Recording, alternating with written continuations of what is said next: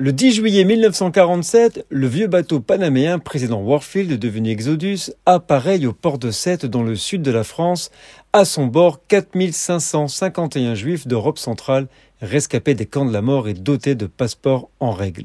Il arbore le drapeau marqué de l'étoile de David et se dirige vers la Palestine sous mandat britannique. On ne le répétera jamais assez.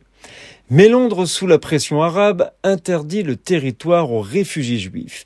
Désespérés, les survivants de l'horreur n'ont pas l'intention de se laisser faire. Arraisonnés proches des côtes palestiniennes par la marine de Sa Majesté, deux passagers et un membre d'équipage sont tués par les Anglais. Dans le port de Haïfa, les autres sont transférés sur trois bateaux cages et renvoyés vers le port français de Port-de-Bouc. Les autorités françaises refusent de les faire débarquer de force et les passagers vont rester sur le bateau et entamer une grève de la faim, et ce, malgré l'asile politique offert par Paris. Au bout de trois semaines, craignant les réactions de l'opinion publique, les Britanniques redirigent les bateaux vers Hambourg. Nous sommes le 8 septembre 1947, les Juifs débarquent au prix de grandes violences et sont conduits vers des camps de personnes déplacées. S'ensuit encore des grèves de la faim et des révoltes dans les différents campements.